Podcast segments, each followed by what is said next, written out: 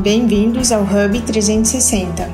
Eu sou Nalu Tanaka, especialista em comunicação e desenvolvimento humano, e você está ouvindo um podcast do Jornal 140.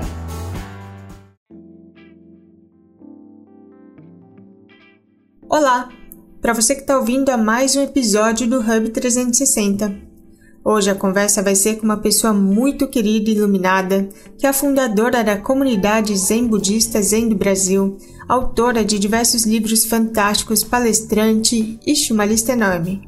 Nós estamos aqui com a Monja Coen, que vai falar sobre como adotar as práticas Zen no dia a dia, como trabalhar com sentimentos como ansiedade, depressão, raiva, como passar pelo luto e muito mais. Mas antes disso, Vamos iniciar com uma prática rápida de respiração. Vamos nos sentar da metade para frente da cadeira, os pés em paralelo ao chão e perceba que está sentada no que são os isquios, a parte de baixo dos ossos da bacia. Sinta o alongamento da coluna vertebral. Alongamento não há tensão, apenas alongue. E alongue também a cervical, a parte nobre do corpo a cervical segura a cabeça, que pesa de 5 a 6 quilos. Então, verifique se as orelhas estão em linha com os ombros e o nariz em linha com o umbigo. E podemos colocar as mãos no mudra cósmico. Mudra quer dizer posição de mãos. A mão direita vai embaixo, ela fica no seu colo com as palmas, com a palma virada para cima. A mão esquerda vai pousar em cima da mão direita também com a palma para cima, mas são suas articulações que se sobrepõem às articulações. E aí os polegares vão se juntar. Parece difícil, mas não é. Você faz um redondinho e aí fica uma forma elíptica. A forma elíptica é a mesma forma dos planetas em torno do Sol. Então criamos o que se chama mudra cósmico, porque é como o movimento do céu do cosmos, dos planetas e de tudo que existe. E aí nós estamos no cosmos, o cosmos está em nossas mãos. Vamos fazer uma respiração consciente. Ao inspirar, a inspiração é passiva, você não puxa o ar. Você apenas deixa que a caixa torácica se expanda e ela se enche de ar. Há uma pequena pausa e nós vamos soltar pela boca abrindo a glote e fazendo um som. O som é assim. Só que a gente vai fazer bem devagar e o mais longo possível. Ou seja, a expiração é ativa. Então, lembrando, inspiração passiva, expiração ativa. Vamos começar juntos. Inspiramos, pausa, expiramos, abrindo a boca.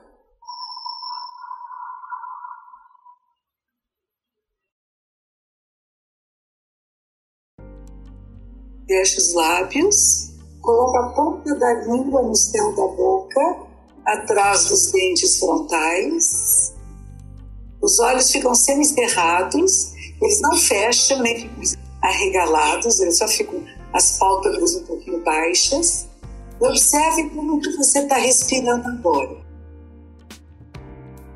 Perceba a diferença de temperatura do ar que entra e sai pelas narinas. Sinta a temperatura da sala. Ouça todos os sons próximos e distantes.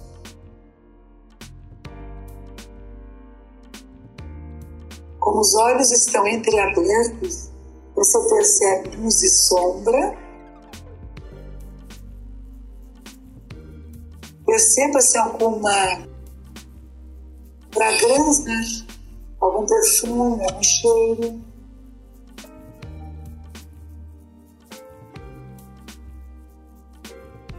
Perceba se as suas roupas são macias ásperas.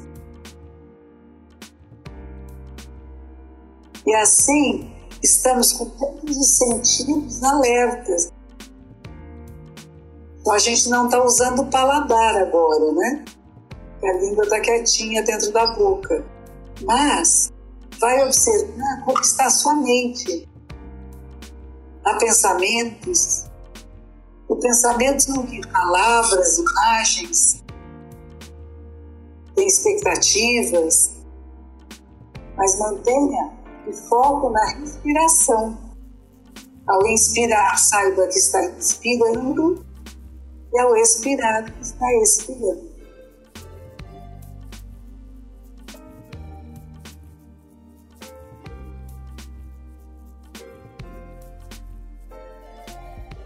Este é o princípio do zazen. Então podemos colocar as mãos palma com palma e agradecer. Que alegria começar o episódio de hoje assim, nesse estado de presença, zen. Bom, Jacone, eu estou muito feliz com a sua participação e quero agradecer pela sua disponibilidade de estar aqui online com a gente. Seja muito bem-vinda. Muito obrigada, Naluta Nakassan. É um prazer estar com você.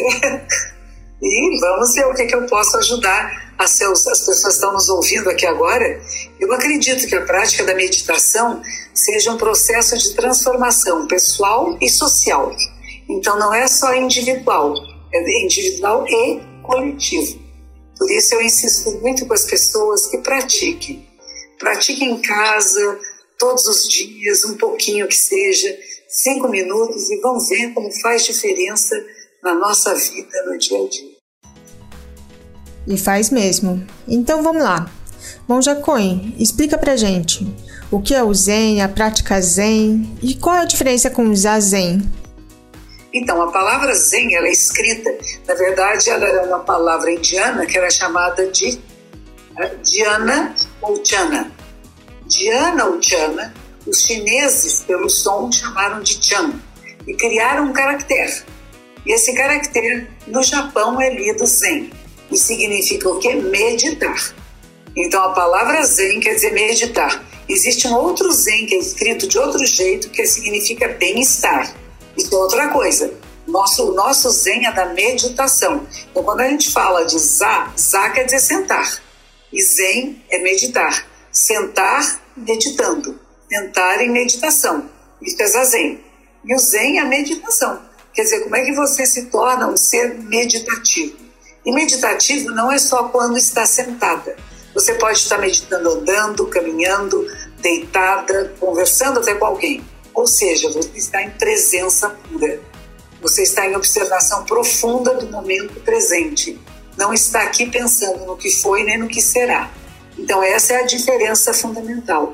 Então, o Zen é alguma coisa que pode entrar na nossa vida, em cada atividade, mas o Zazen é quando está sentada. E é preciso também fazer o Zazen sentado. Não é dizer tudo que eu faço na minha vida é Zen, não é verdade. Se você não praticar Zazen pelo menos cinco minutos por dia, você não está fazendo Zen na sua vida. Porque está correndo, está sendo puxada, empurrada, está sendo provocada pelas circunstâncias e não está realmente em presença pura. É isso. Entendi, muito bem.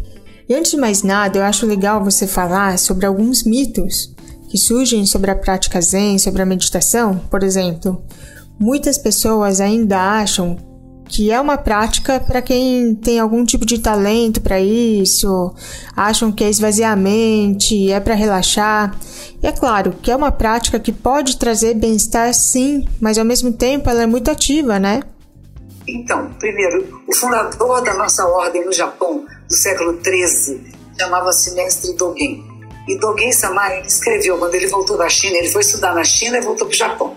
E aí ele escreveu, o primeiro trabalho dele chama-se em japonês Fukan Zazengi, que são regras universais de Zazen, que todas as pessoas podem praticar Zazen.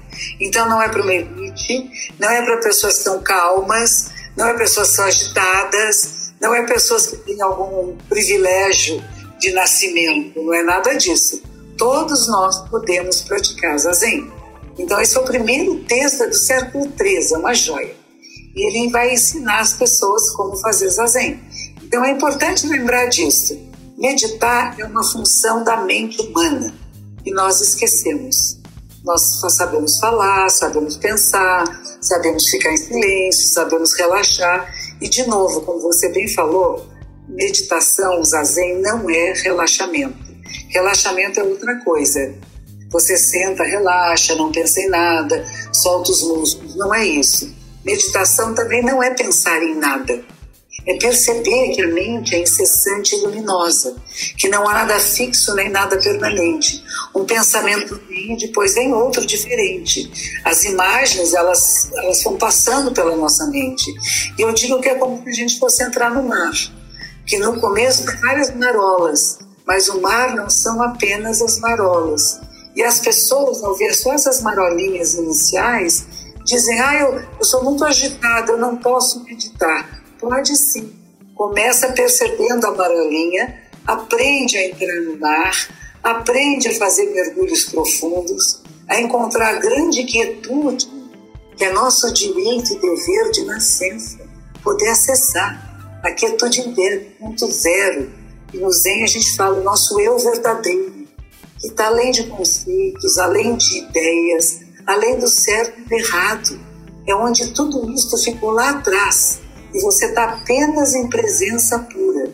A mente, quando se passa por ressonância magnética, uma pessoa em meditação profunda, a mente está muito ativa, ela não está parada. Só tem duas áreas, dois lóbulos, ah, mais ou menos atrás da cabeça, em cima da orelha, eles ficam escurinhos, que eles não são ativados. E essas duas áreas do cérebro são aquelas que nos conectam com o fora, dentro e fora, eu e o outro essas áreas cessam de ser ativadas.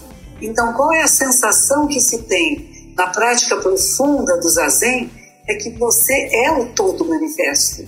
Que todas as pessoas, todos os seres são e estão juntos com você. E não está separada de nada e de ninguém. Isso é muito importante, sabe? Porque quando a pessoa percebe isso, não há discriminações, racismo, homofobia, tudo isso é deixado de lado porque você percebe que você é a vida do todo. O todo palpita em você. Por isso a meditação profunda, o cérebro está em grande movimento. Só tem duas áreazinhas que ficam quietinhas.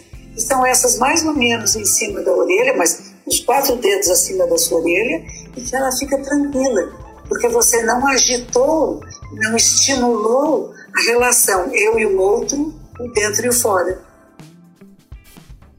Perfeito. Olha quantos ganhos. E é difícil de chegar assim.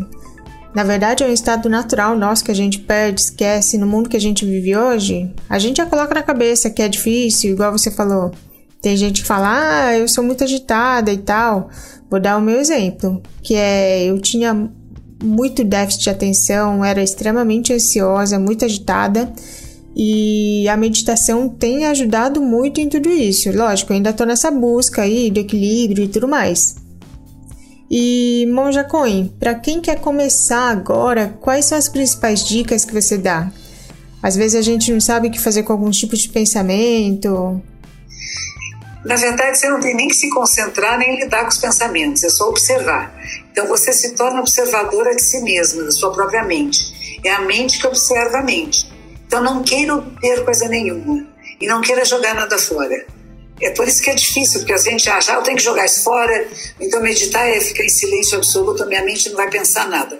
Não, você vai perceber que existem todos esses pensamentos, mas que existem espaços entre pensamentos, e esses espaços vão ficar mais claros para você e vão ficar maiores. E você vai perceber que há muita quietude também na mente. Ela não é só agitada, ela também é quieta. Mas é treino. Como tudo mais é treino. Nós aprendemos a andar. Não era fácil, a gente engatinhava, a gente ficou em pé, a gente consegue andar. Agora você nem pensa mais como é que você está se equilibrando para ficar em pé. A meditação é semelhante nós começamos com dificuldade. Eu não consigo, não é para mim, não vai. E alguém oferece para você um presentinho. Vem cá que dá sim. Pode vir que dá certo. Aí você sendo estimulada por alguém, por uma circunstância, você começa a entrar no processo meditativo. E aí, de repente, você se torna um ser meditativo. E aí não tem mais esforço. Por isso que a gente fala, é o esforço sem esforço. Porque se eu tenho que fazer uma força, tenho que brigar com a minha mente, eu vou ficar com dor de cabeça. E eu não vou entrar em processo meditativo. porque eu vou estar lutando com a minha mente. Não tem que lutar. É como se fosse pegar um tourinho bravo. Esse ano agora, se um horóscopo chinês, é o ano do touro, né? E a gente lembra, como é que pega um touro? Você laça o touro, mas deixa ele correr. E você corre junto com ele, você fica perto dele, você fica amiga dele. A mente é a mesma coisa. Você não briga com ela, você não luta contra ela. Você não diz, fica quieta, para, silêncio. Você diz, olha quanta agitação, que legal. Olha quantos pensamentos, que memórias, quantas coisas existem em mim. E conforme você vai respirando e mantendo a postura, a mente naturalmente se aquieta. Então não precisa forçar nada, porque se quiser forçar, você não chega lá, você, pelo contrário, vai ter desconforto. Havia um professor também do século XIV, ele dizia assim: qualquer desconforto que você tenha é porque não está tendo harmonia entre a sua postura física e a sua respiração. E no fundo é isso: é a respiração consciente e a postura física relaxada, mas não é largada, ela está tá alinhada, ela está alongada, mas não está tensionada. Então, uma postura alongada e uma, uma respiração consciente facilitam para que você entre no processo meditativo. Exato, e como você disse, é não forçar. Tudo que a gente força parece que não dá, não entra, não funciona. Mas eu acho que tem que insistir, persistir. No começo eu falava, caramba, não é pra mim, não é pra mim. Daí eu falei, não, vou insistir. E o que me ajudou bastante foi colocar na minha rotina. Eu gosto muito de praticar esporte, treinar, correr. Então, depois do exercício, eu sentava para tentar meditar, praticar o zazen. E colocar na rotina foi uma coisa que me ajudou muito, pelo menos. Muito boa ideia. E aí tem uma dica para todos vocês que estão nos ouvindo, né? Se vocês fazem atividade física, faça a sua atividade física e no final, sente por uns 5 minutos. Começa com 5. Depois você vai aumentando, vai para 10, 20, 30, não passe de 40, não precisa mais do que isso. Mas se você puder uns 5, 10 minutos já é suficiente já é uma mudança grande. E depois da atividade física é importante para o corpo estar alerta. E a mente fica também alerta com a atividade física. Exato. Então, meditar não é descansar, não é dormir, não é relaxar, já falei, é alertar a mente. Tanto que a gente fala desperta, acorda, desperta. Buda quer dizer isso, aquele que despertou, o acordado, o desperto, que depois vão chamar de o iluminado. Mas a palavra certa é desperto. Então a gente, para despertar o corpo, tem que estar animado. O budismo coreano, os monges, as monjas e os monges quando acordam, eles fazem primeiro 108 reverências, prostrações completas até o chão e depois vão meditar. No verão a gente fica pingando, eu fiz um pouco de prática com eles, a gente fica pingando de suor, né? Aí você senta para meditar, mas aí você está alerta e a mente fica vívida. É muito bom, é muito bom. E Monja, você também fala muito sobre como lidar com ansiedade, depressão, a raiva e diz que são sentimentos que não devem ser alimentados. Para você, qual é a melhor forma de lidar com esses três sentimentos, principalmente quando a gente está de TPM, tá pé da vida? Quando fica pistola, né? quando fica pistola. Às vezes a gente fica brava, mal-humorada, está insatisfeita. E como você falou, TPM para nós mulheres faz muito isso. Fazia para mim quando eu era mais jovem, né? E foi mais ou menos na época que eu estava iniciando minhas práticas meditativas em Los Angeles, que de repente no, no processo meditativo eu me dei conta, eu falei, por que, que a gente fica tão brava quando está assim na pré-menstruação, né? Porque na verdade cada menstruação é uma vida que se perdeu. Nós, nós estamos gerando vida todos os meses. E por mais que a gente não quisesse ter um bebê, a gente fica, com, fica triste, fica brava, fica com raiva. E geralmente, se tem um companheiro, então, coitado, porque é ele que vai levar toda a nossa raiva. Por que você não fez um filho em mim? Você não quis, você evitou, você usou todos os anticoncepcionais possíveis, mas a nossa natureza mais íntima passa por um processo de luto, de tristeza.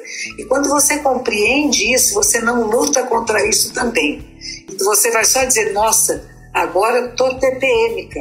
É isso aí. E vocês que me conhecem já sabem. Estou bem é, no período agora. Vocês fiquem na sua, porque se eu brigar, não tomem nota, não levem a sério, porque vou, vou ficar pesada. E passa. Mas a meditação faz o quê? Você perceber isso. E não é só dizer não vou ter nada, vai ter sim. Vou ficar irritada, vou ficar brava, vou achar desculpas para brigar com coisas insignificantes. E aí você começa a perceber. E como você percebe o primeiro mês, aí depois você percebe o segundo, o terceiro, no quarto mês você já está rindo. Uhum. Você fala, Nato, eu de novo brigando pelo papel, pela caneta, que depois não quero nada. Boba, né? Uhum. E aí fica leve.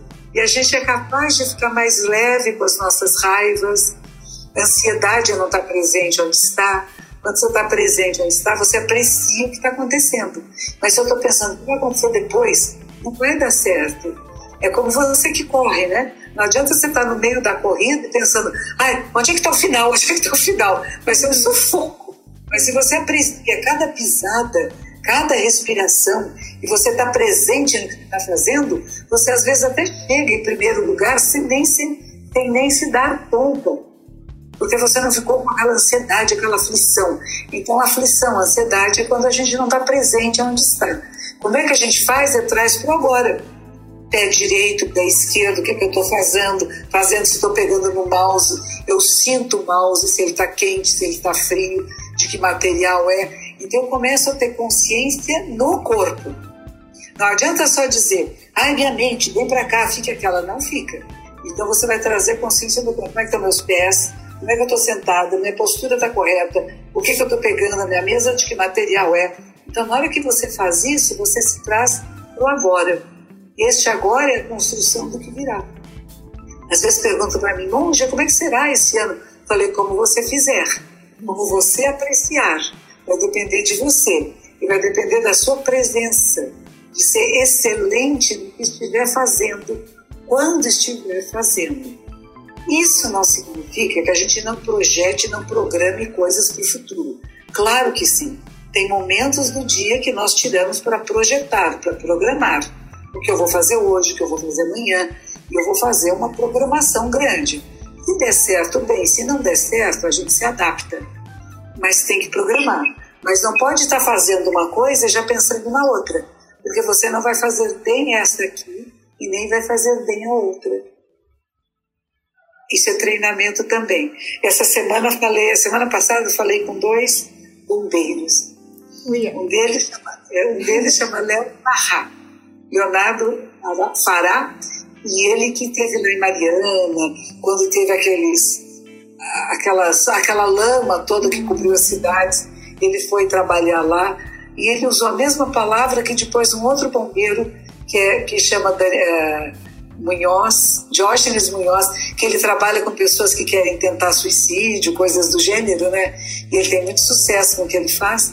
E, e eles dizem que nós temos que não é bem treinamento que ele fala, adestramento. A gente fala que vai adestrar um cavalo, um cachorro, né? Exato. Eles, a gente adestra pessoas.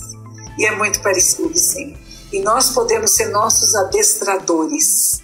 Nós temos primeiro que nos conhecer então, o início de prática meditativa de Zazen é autoconhecimento. Então, eu reconheço em mim a TPM, a raiva, a ansiedade, a depressão, eu reconheço tudo em mim. A alegria, o amor, a sexualidade, eu reconheço que mim tudo isso habita. Muito bem, reconheci. Agora eu vou adestrar. O que, que eu vou treinar, o que, que eu vou desenvolver e o que eu vou deixar quieto. Então, a minha raiva, ódio, rancor, briga, palavras grosseiras, essas eu vou deixar guardadinho. Eu ponho numa caixinha bem bonitinha e guardo lá no sótão. E só de vez em quando, quando for muito necessário, eu tiro.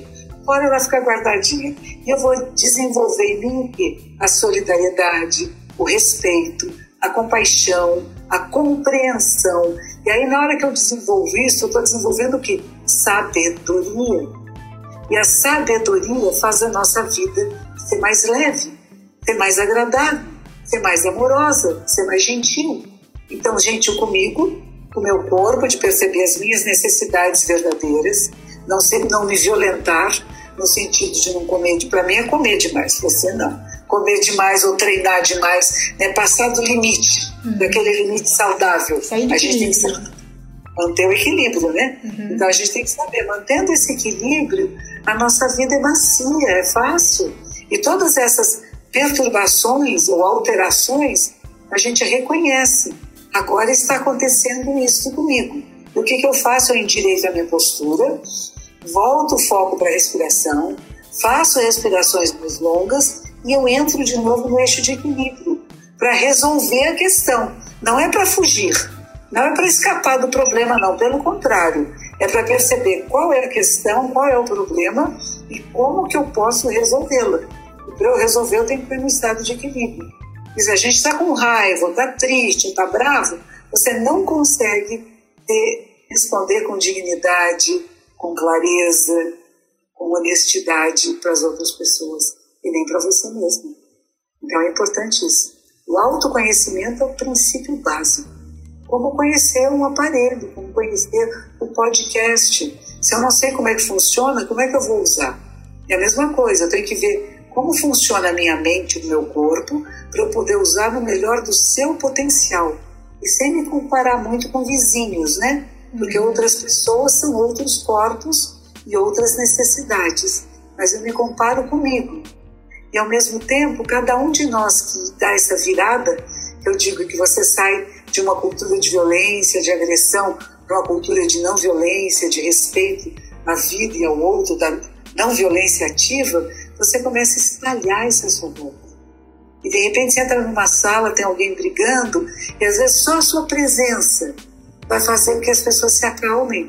Porque você não entra na briga, você não entra na, na provocação, você percebe, estão se provocando. Ah, mas está um dia tão bonito, não é? E aí você muda de assunto, você leva para outro lugar. E é isso que nós podemos fazer.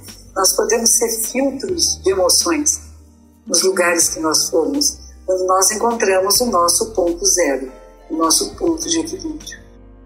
Maravilha! Autoconhecimento é fundamental mesmo. É você conhecer to todos os seus botões também, certo? Ah, quando aperto aqui, eu sei que eu fico pistola. Igual.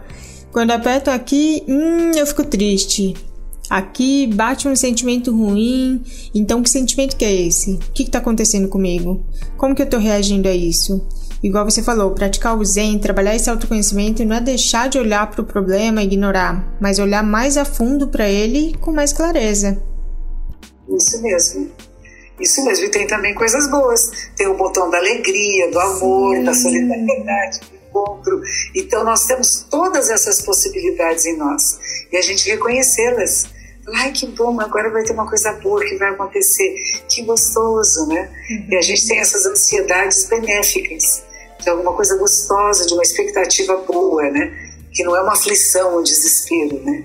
Mas também tem que tomar cuidado para não ficar desesperada, quero que aconteça, né? Se acontecer, tá bom. Se não acontecer, tá bom também. A gente tenta outra vez. Uma das frases que eu ouvi há pouco tempo atrás, de um senhor, tá bem idoso, Mujica, ele foi presidente do Uruguai, ele era senador, e ele disse que por causa da pandemia que ele não podia mais ser político, porque político tem que estar com o povo. E ele não podia estar com o povo porque ele tem questões graves e ele não pode ser contaminado. Então ele disse: Eu vou renunciar ao cargo de senador porque não posso. E no seu discurso de encerramento, ele disse uma coisa: O que eu tenho que dizer para os jovens é, não, não se preocupe tanto em ficar rico famoso, que parece que as pessoas pensam muito nisso, né? Mas lembre-se, o segredo da vida é se você cair, você se levanta. É só isso. Falhou, errou, aprende, levanta e não comete o mesmo erro. Eu acho que isso é uma joia. O Bodhidharma, que é o fundador do, do Zen na China, ele levou os ensinamentos da Índia para a China, ele dizia, cai sete vezes, levanta oito. Então, erramos, tentamos, não dá certo, mas a gente não desiste, tenta outra vez. Eu gostei, eu gostava muito de nadar desde criança, meu pai me ensinou, mas ele nunca me ensinou a dar voltinha na piscina. E já estava eu lá com os meus 60 anos, entrei numa academia para nadar E aí um dia meu, meu professor não faltou e tinha um professor substituto. Ele falou assim: O que você gostaria de fazer hoje? Eu falei: Eu quero aprender a voltinha. Porque ninguém tinha me ensinado a dar voltinha. Aí ele me ensinou. E ele ficou bom, porque eu fiquei uma hora inteira, eu não conseguia. Foi difícil. Eu tentava, não dava, tentava, não dava, bebi água, tudo, mas eu não desisti. Eu fiquei uma hora inteira. E os últimos dez minutos eu consegui fazer todas as voltinhas que eu quis. E ele ficou muito admirado. Mas é isso. Parece difícil, parece impossível, eu não sei, meu corpo não dá certo, eu virava antes, eu virava depois, virava de um lado para o outro, foi, foi uma bagunça. Até que o corpo aprendeu, o corpo entendeu, e aí começou a fazer sozinho. A meditação é a mesma coisa. A gente começa e fala assim: ah, não serve para nada, que chato ficar parado aqui, tenho tanta coisa para fazer, mas para esses minutos Cinco minutos, começa com cinco minutos de verdade, com um reloginho na frente. Senta cinco minutos e fala: vou ficar cinco minutos parado aqui, prestando atenção só na minha respiração. E observando que tem pensamentos, tem memórias, tudo está lá. Mas você volta o foco, é como um fio terra. O fio terra é a postura e a respiração consciente. E daí a pouco você fala: nossa, já acabaram os cinco minutos? Como foi rápido! E nunca nem rápido nem lento depende de nós. Aí você vai ver que você também é o tempo. E aí você não luta contra o tempo. Você se torna, você flui, o fluir da vida, o fluir do planeta Terra, girando em torno de si mesmo, em torno do Sol, com a sua própria existência. Aí tudo fica macio.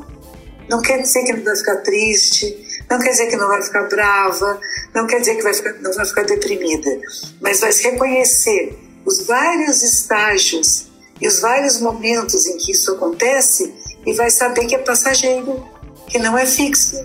E você sente e deixa embora, não segura. Porque o que nós fazemos é retroalimentar um sentimento prejudicial. Aconteceu uma coisa que não foi benéfica, alguém me empurrou na rua, eu quase caí, eu fiquei chateada. Às vezes fiquei chateada comigo, nem com a outra pessoa, eu não estava equilibrada, estava distraída em vez de ficar brava com você, você fala assim: olha, agora eu vou ficar mais esperta, e pronto. Corrigiu, é corrigir o erro. É só isso. E não é ficar lá atrás, ah, porque sabe, eu vou contar para todo mundo. Sabe, eu estava andando na rua, eu estava distraída. Uhum. E você vai ficando triste, triste, né, preocupada com você ou com a outra pessoa que foi grosseira. Mas quando isso já passou. Eu vou ficar mais esperta. E se vier vindo alguém que eu acho que vai bater em mim, eu desvio. E é só isso, desviar. e quando acontece esse tipo de coisa também, alguma coisa que você não gostou muito, te deixou estressada, igual você falou, é legal se distanciar um pouco, olhar a situação como observador, né? Tirar a emoção toda de lado e peraí, vamos ver com calma. O que, que realmente aconteceu, né? Por que, que isso mexeu tanto comigo? Uhum. Teve uma história interessante que é, eu vi num desses TEDs que tem, né? um desses programas das pessoas falam no máximo uns 10 minutos. E era uma moça contando que tinha uma amiga dela, que ela foi uma senhora, ela foi aos Correios nos Estados Unidos, e ela estava lá preenchendo um documento no correio, quando chegou um homem atrás dela, pegou ela pelos ombros e pôs ela de lado. Moveu ela do lugar que ela estava ali para o lado, porque ele queria pegar um papel que estava na frente dela. E que ela ficou muito brava. E ela percebeu que ela estava muito brava. E ela percebeu que ela estava muito brava não só por aquele gesto, que aquele gesto era simples, ele foi até gentil. Ele pegou ela pelos ombros e pôs ela do lado. Mas ela diz: quantas vezes na minha vida homens me tiraram e tiram mulheres do que elas estão fazendo porque eles chegaram e eles são mais importantes. Ela disse: de repente, não foi aquele gesto apenas, mas ele significava anos e anos de abusos. E aí ela soltou a lasca com esse aí. Esse aí recebeu toda a lição que os outros não tinham recebido. Então é bom a gente perceber, a gente não deixar ninguém abusar de nós em lugar nenhum, porque você vai acumulando alguma coisa que uma hora dessas ela explode e às vezes explode para a pessoa errada na hora errada. Então se vê que alguém está querendo mover você porque precisa fazer alguma coisa, você pode dizer, não, espere um pouquinho. O que você precisa? Espere um pouco, que daqui a pouco eu saio daqui. e não você não me mexe para cá e para lá como um objeto que está me incomodando, está me atrapalhando. Então, se a gente não tomar posições muito assertivas na vida, e a gente vai dizer, ah, eu aceito. Não é bem eu aceito, eu entendo o que está acontecendo e eu entendo qual deve ser a minha resposta adequada. Tem uma resposta adequada. Por exemplo, alguém te empurrou na rua e você pegou e disse, olha, cuidado, por favor não é? Cuidado, porque eu você não derrubou, mas você poderia derrubar uma outra pessoa. Uhum. Se eu fosse mais idosa, se eu tivesse distraída e a pessoa pode se machucar. Então, cuidado para você não machucar ninguém. É como uma buzina no carro na rua. Né? Tem pessoas que buzinam que é um insulto, né? Ah, ah, ah. E outros só dão uma buzinadinha, fom, fom, e que às vezes é importante. A pessoa estava no celular, que não pode, né? Tá guiando com o celular. E você viu que está guiando tudo torto, que está tá sem atenção, ou está muito devagar, ou está muito depressa. A gente dá uma buzinadinha, como diz, oi. Sabe? É um oi de irmão, de irmã, de amigo. Oi. Cuidado, hein? Não tem raiva. Isso é diferente do que alguém ficar com raiva e brigar. Então não é dizer não é para tudo isso, não, talvez seja Talvez tem momentos que a pessoa está fazendo coisas impróprias e nós temos que nos manifestar, mas a nossa manifestação não pode ser de raiva, uhum. de cansa, de briga, de violência, entendeu? É de chamar atenção. Uhum. A gente se posiciona, mas escolhe a forma como que a gente vai agir. É, não é Isso. aquela reação automática que a gente tende a, a reagir ou com raiva ou estresse, mas a gente escolhe é reagir, mas a gente escolhe como vai sair essa reação. Muito bem, é isso mesmo. Por isso que eu digo, não é uma reação, é uma resposta. É. A reação é no automático. E aí você começa a trabalhar esse automático para ele ser diferente. Por isso que fala de adestramento. Uhum. Porque, por exemplo, o bombeiro é aquele que está pegando fogo, todo mundo corre do fogo. Ele tem que ir em direção ao fogo. Se ele não se adestrar, ele não vai. Porque a nossa, o instinto de sobrevivência é sair de perto. Exato. Então, esse adestramento que a gente fala, a gente pode fazer conosco. Qual é a resposta que eu dou às provocações do mundo? Tem uma coisa interessante, o Karnal fala sobre isso, o professor Karnal, se você conhece a você mesmo, ninguém te ofende, você não ofende ninguém. O Zen vai dizer a mesma coisa. Se você sabe quem você é, pode falar o que quiser para você que não vai te ofender, né? Se eu disser para você, mas você é uma loirinha, né? Você fala assim, loirinha, monja, acho que a sua tela não tá boa, eu sou morena. eu não sou loirinha, não é? Uhum. Outra pessoa ia ficar ofendida. Como? Tá me chamando de loira? Quer dizer que eu sou burra? Ninguém falou isso. E ninguém disse que o loiro é burro, na é verdade. Criaram uma ideia que é falsa, que não é real. Então a gente tem que tomar cuidado com essas coisas para a gente não ter, não entrar no automatismo. A gente encontrar respostas adequadas para as circunstâncias. Por isso tem que ter o quê? Desperta.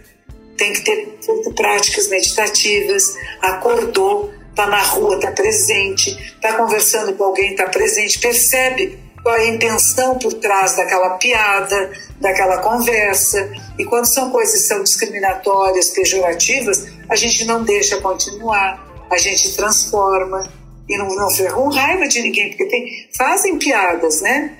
Fazem piadas de português, fazem piadas de pessoas judaicas. Não pode.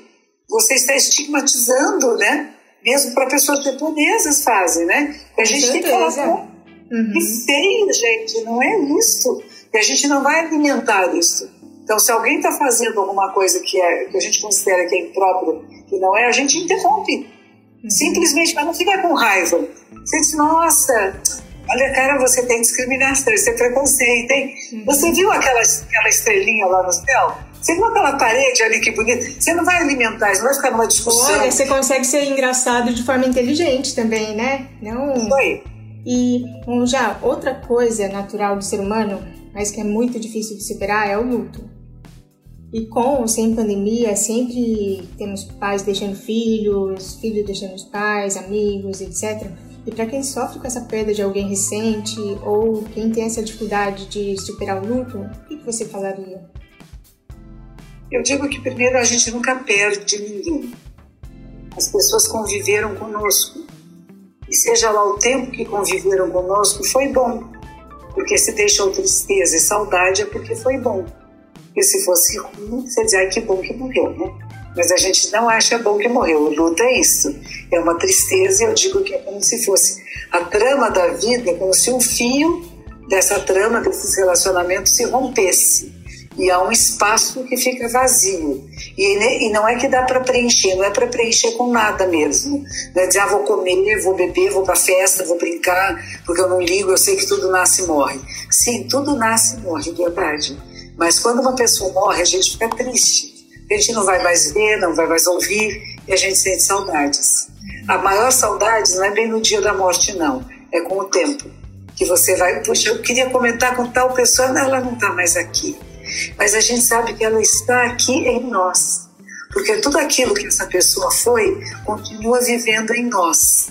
Veja só, quando muda, ele estava com 80 anos, ele estava doente, ele estava morrendo, e ele vai dizer para os seus alunos: não se lastimem, tudo que começa inevitavelmente termina. Não era meu corpo que vocês amavam, mas o que eu transmitia. E faça dos ensinamentos do seu mestre, e eu vivo para sempre. Ou seja, o que, que essa pessoa ensinou você? Uma criança que morre antes dos pais, dos avós, o que, que a criança nos ensina? O, o despertar para a existência, o maravilhamento com a vida, a descoberta de um bichinho. Criança não tem discriminação, não tem preconceito. Uhum. Criança acolhe tudo, está tá descobrindo a realidade. Então não vamos deixar que isso morra em nós se morreu aquela criança querida e amada, tudo que ela nos trouxe de alegria, de olhar para o mundo, isso viva em nós. E se ao contrário, morreu um vovô ou a vovó que punha no colo, quando a mamãe ficava brava, fazia um carinhozinho, está tudo bem, está tudo bem, contava historinha. Ele também não foi embora, não desapareceu, ficou em você e você se torna esse vovô, essa vovó boazinha para o mundo, que sabe acolher, que não está exigindo do outro, mas que está acolhendo, entendendo e compreendendo. Então, o mais importante é saber: se uma parte de nós morre com alguém que morreu, grande parte daquele que morreu vive em nós. Dê vida a esta pessoa é, na sua própria vida. Eu conheço pessoas que fizeram isso e estão muito bem. Uma delas é uma senhora que o filho morreu numa cirurgia e tudo aquilo que o filho gostaria de fazer, de, de atividades sociais, de trabalho voluntário, ela faz agora. Ela resolveu fazer aquilo que o filho projetava fazer que morreu antes, mas a mãe se propôs a fazer. Então ela sabe que ele está com ela e ela está com ele. Não é espiritismo, não é falar com o espírito, não. Uhum. É essa memória que a gente faz dela a nossa presença, traz na nossa vida. É importante isso, sabe? Mas temos que atravessar o luto. Temos, no Japão a gente fala 49 dias, né? São 49 dias de transmigração de uma pessoa, um processo de você compreender e aceitar que realmente você vai ter que viver sem a presença física desse ser humano, mas que vive em você, que continua na sua vida. E assim tem sido, né? De geração em geração, a gente vai passando o bastão para a geração seguinte. O que acontece é que às vezes essa geração seguinte morre antes, né? E o que, que você vai fazer? Você vai pegar o bastão de novo uhum. e você vai correr até você encontrar alguém que você possa passar o bastão. É isso. Mas tem que passar pela tristeza, faz parte. Não tome remédio. Não diga, ah, tomar remédio para dormir. Se eu remédio que eu fico chorando muito, chore. O que é errado em chorar? Esse ano passado morreu minha professora de yoga.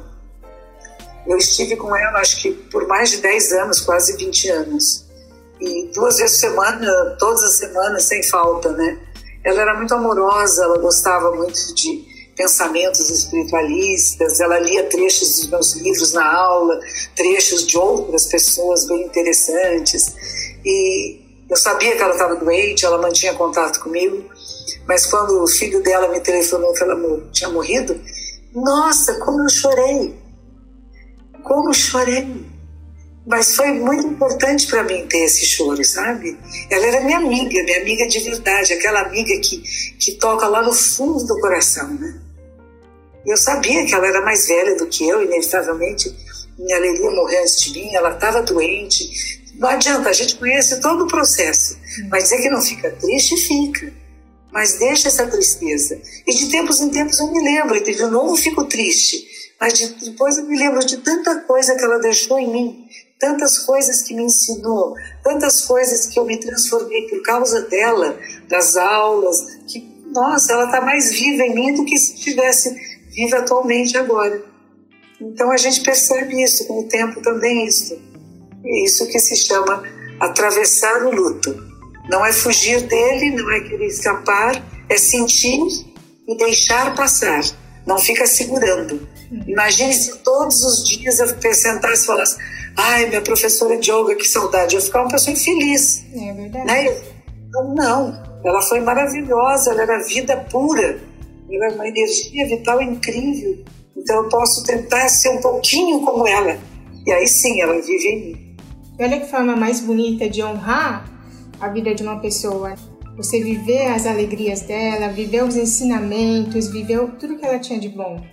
Você aprendeu é e está vivenciando. Você está carregando a pessoa com você.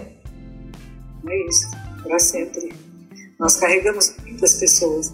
Pessoas são não só que a gente conheceu, a nossa ancestralidade, irmãos, amigos, etc., mas personagens de livros que lemos, né? autores com, com quem a gente se identifica. E nós temos uma personalidade múltipla de muitos seres que habitam em nós. Mas fazemos escolhas, de novo, é tal história, né? Por mais que a gente veja na televisão tudo que está acontecendo, crimes hediondos e solidariedades maravilhosas, a gente vai escolher qual o que, que queremos estimular em nós. E de novo voltamos. A meditação é o autoconhecimento que vai levar ao discernimento correto para tomar decisões adequadas para uma vida mais plena. Se é curta, que seja plena. Exato. Olha, gente, quanta sabedoria. Quero eu chegar nesse nível de reflexão, autoconhecimento, sabedoria. Bom, já eu gosto de finalizar pedindo indicação de livros, cursos, para quem quer se aprofundar mais nessa jornada Zen. Tem vários livros aqui. Eu recomendo até que as pessoas entrem no site para ver todos os livros. O último que eu escrevi se chama Vida Morte exatamente como que nós podemos compreender a vida e a morte como não se opondo, mas como se completam. Não significa que queremos que pessoas morram, não é nada disso, né? Uhum. Mas é interessante. Escrevi um chamado Vírus, que é exatamente o que foi essa pandemia, o que está sendo essa pandemia. Outro chamado Ponto de Virada. Tem um livro que vai sair agora que se chama O Bom Contágio. Tem outro que vai sair também que chama Cura. E fora isso, tem os vários livros que eu escrevi antes. Mas esse que eu digo, podem ver lá no, no meu site, tem todos os livros. São bastantes, eu gosto muito de escrever. E programas e cursos também, é lá no site. É www.zendobrasil.org.br. Tem a grade de todos os cursos, de todas as aulas, de todas as possibilidades de prática que nós oferecemos. A maioria é gratuita e algumas coisas são pagas para poder manter a comunidade. Uhum. Sejam todos e todas muito bem-vindos e bem-vindas. Um prazer falar com você, tá Ana Lúcia. O prazer é todo meu e eu agradeço de coração de novo sua participação, disponibilidade de tempo, compartilhamento de tanto conhecimento, tanta sabedoria Aprendi muito hoje e tenho certeza que quem está nos ouvindo agora também. Obrigada. Muito obrigada. Que todos se beneficiem. Até breve. Você escutou o podcast Hub 360. Se gostou do conteúdo para ajudar no nosso propósito, curte, comenta, compartilha. Até a próxima!